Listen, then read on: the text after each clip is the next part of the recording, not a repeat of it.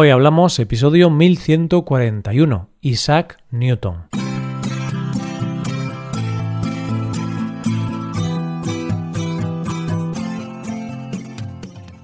Bienvenido a Hoy Hablamos, el podcast para aprender español cada día. Publicamos nuestro podcast de lunes a viernes. Puedes ver la transcripción, las explicaciones y los ejercicios de este episodio en nuestra web.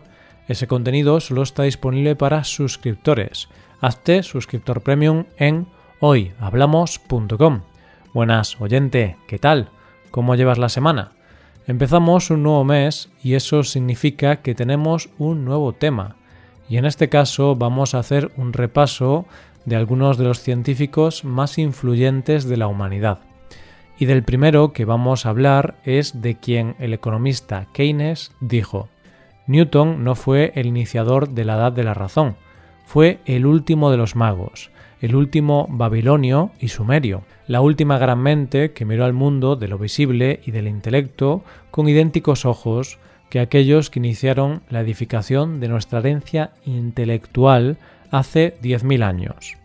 Casi nada. Hoy hablamos de Isaac Newton.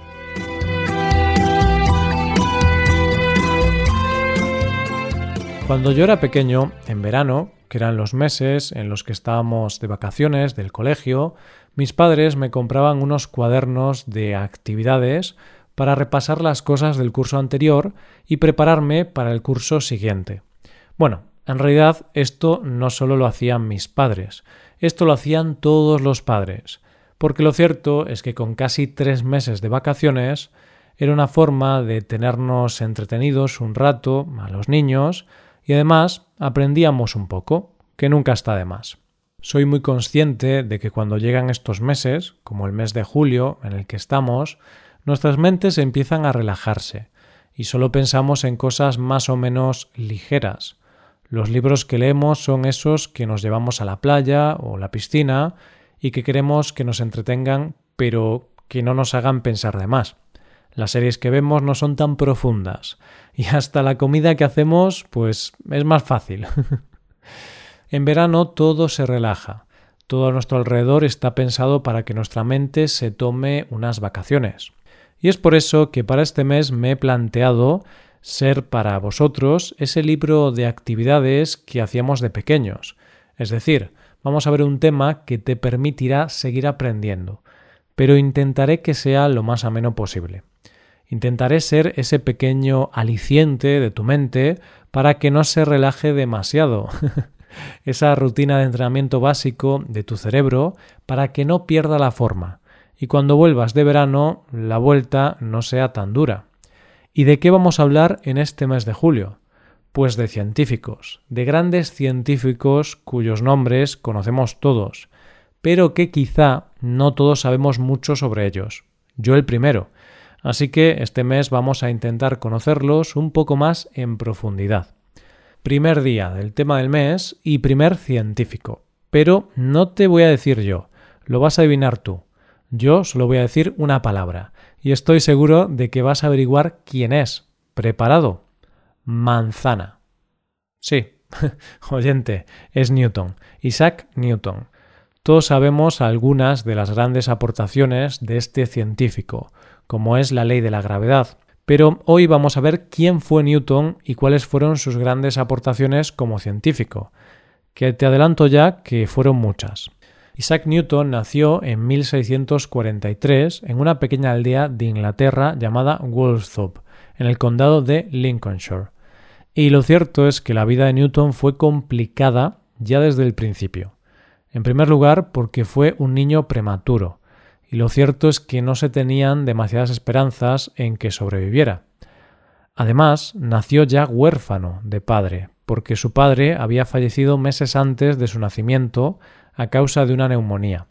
Y por si fuera poco, el país estaba inmerso en unos momentos bastante complicados, ya que había tenido una guerra civil durante varios años y la peste estaba aniquilando al país.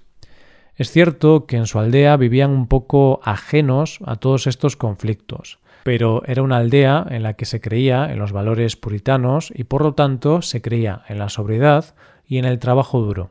Pero además de ser huérfano y de tener poca salud, Cuando él tenía tres años, su madre decidió volver a casarse, en esta ocasión con el reverendo anglicano Barnabas Smith, que era de un pueblo cercano. Y esto no sería un problema, en principio, para el pequeño Isaac, pero en realidad sí que lo fue, porque la madre se fue a vivir con su nuevo marido y dejó al hijo a cargo de sus abuelos.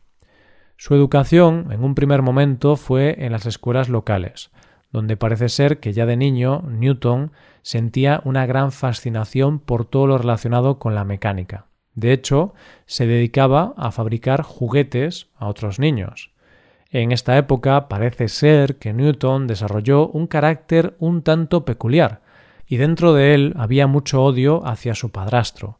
Tanto es así que en un momento dado llegó a confesar que le gustaría verlo muerto. El caso es que su padrastro muere cuando él tiene doce años, y su madre vuelve a casa con una buena herencia y tres hijos más. Un año después de la vuelta de su madre, Isaac ingresa en la escuela King's School del pueblo cercano de Grantham. Allí empieza a interesarse por los estudios, pero su madre decide que tiene que dejar los estudios para irse a la granja familiar, ya que le tocaba ser el cabeza de familia y hacerse cargo de la granja pero Newton no muestra ningún interés. Vuelve a la escuela y es el primer paso para prepararse para la universidad. Es mediante su tío que en 1661 ingresó en el Trinity College de la Universidad de Cambridge.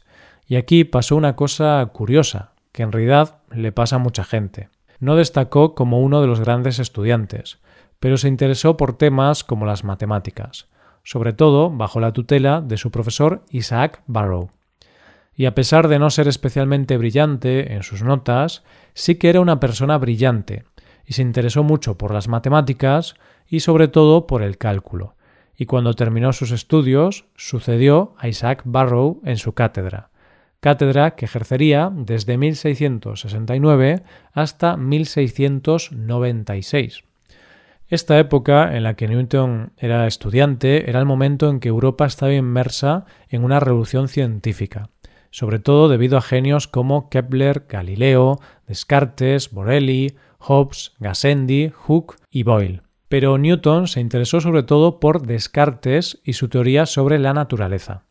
Newton creía que la única manera de llegar a un conocimiento era mediante la experimentación, es decir, que más que leer libros teóricos, la base para llegar a conclusiones era observar. Y es por eso que cuando la universidad tuvo que cerrar debido a la peste y tuvo que volver a su pueblo, eso fue lo que hizo, observar y experimentar. Y de hecho, los principios de sus grandes descubrimientos se forjaron en esa época en su pueblo. Y no hablo de descubrimientos del montón, no, sino de sus grandes descubrimientos como la teoría de los colores o el método de fluxiones. Y parece ser que en esa época también sucedió ese momento en el que vio caer una manzana y empezó a desarrollar sus primeras ideas sobre la ley gravitatoria, es decir, el principio de que dos cuerpos se atraen con una fuerza proporcional al producto de sus masas e inversamente proporcional al cuadrado de la distancia que las separa. Pero, como ya hemos visto, Newton era una persona con un carácter un tanto peculiar, y sobre todo muy reservado. Y es por eso que esas teorías, a pesar de que cambiarían el mundo, no las compartió con nadie hasta mucho tiempo después. A la vuelta a la universidad y en relación a sus estudios sobre física, óptica y la luz, Newton desarrolla una de las grandes contribuciones a la ciencia, crear el primer telescopio reflector.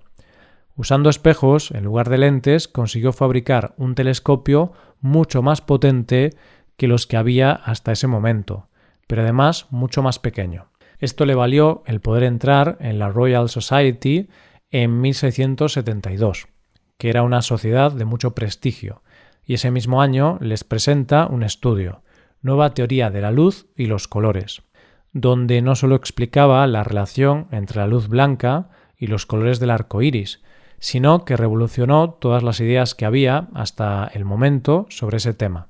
¿Qué dijo Newton? Pues dijo por primera vez que la luz era una sustancia con propiedades, ya que los colores los consideraba propiedades de la misma luz, y que la luz blanca era la combinación de los colores con los rayos del sol. pero estas ideas innovadoras no les gustaron mucho a algunos miembros de la Royal Society, y en concreto Robert Hooke lo criticó bastante. Y se ve que Newton lo de las críticas no lo llevaba muy bien, porque empezó una enemistad con Hooke y se fue de la Royal Society y se refugió en Cambridge. Más tarde, Newton publicaría en 1678 Principios matemáticos de la filosofía natural, donde hacía pública la que sin duda fue su gran contribución a la ciencia, la ley de la gravedad. Y es que esa ley no era una ley cualquiera, era una ley que permitía explicar todos y cada uno de los fenómenos físicos del universo, es decir, explicaba por qué caía una manzana del árbol, pero también por qué se movían los planetas alrededor del Sol, o por qué un cometa vuelve cada ciertos años y es que en esta obra presenta las tres leyes básicas del movimiento, que son un cuerpo estacionario permanecerá estacionario a menos que se le aplique una fuerza externa. La fuerza es igual a la masa multiplicada por la aceleración, y un cambio en el movimiento, es decir, un cambio en la velocidad, es proporcional a la fuerza aplicada. Y, para cada acción, hay una reacción igual y opuesta. Y es que si lo piensas bien, son tres leyes que hoy nos parecen muy obvias, pero en aquel momento cambiaron todo el concepto de la física y el mundo tal y como se conocía. A partir de aquí todo fueron éxitos, y él decidió girar sus intereses a otros temas como la filosofía, la alquimia, la cábala o la interpretación de los textos bíblicos. Parece ser que Newton fue un hombre bastante misterioso, que a pesar de ser un genio, tenía muchos monstruos en su interior, y de hecho, a lo largo de su vida sufrió varias crisis nerviosas, y tenía un carácter complicado. Murió el 31 de marzo de 1727, después de que el día anterior hubiera sentido un gran dolor en el abdomen y perdiera el conocimiento. Y quizá lo mejor que podemos decir para terminar este episodio dedicado a Newton fue lo que Alexander Pope propuso para su epitafio. La naturaleza y sus leyes permanecían ocultas en la noche. Dios dijo, hágase Newton. Y todo fue luz. Esto es todo. Espero que os haya gustado mucho el episodio y espero que haya sido de interés. Muchas gracias por escucharnos. Por último, te recuerdo que puedes hacerte suscriptor premium para ver la transcripción, los ejercicios y explicaciones de este episodio. Para ver ese contenido tienes que ser suscriptor. Hazte suscriptor premium en nuestra web hoyhablamos.com. Nos vemos mañana con un nuevo episodio. Muchas gracias por todo. Pasa un buen día. Hasta mañana.